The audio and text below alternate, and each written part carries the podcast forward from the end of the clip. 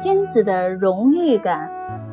孔子说：“只要我们愿意学习，并尝试学到君子的美好情操或修养，我们就能够知道什么是君子之法。”在孔子的教义里，修养对应的汉语是礼，曾经被翻译成不同的词，比如礼节、礼数和礼貌。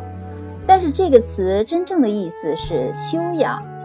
这种修养，这种君子的美好情操和修养，当应用到道德行为中时，在欧洲的语言中被称为荣誉感。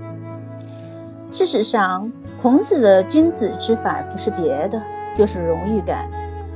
孔子称为君子之法的这种荣誉感，不像哲学家和伦理学家的道德律一样，是一种干巴巴的矮板的对是非的形式或者规则的认识，而是像基督教圣经里的正义，是一种对是非或正义无法定义的绝对本质的本能，强烈而鲜明的感知。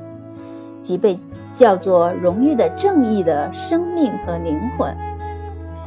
中国人的精神，君子知其不可而为之，有所不为，有所必为，这就是儒家君子的荣誉感。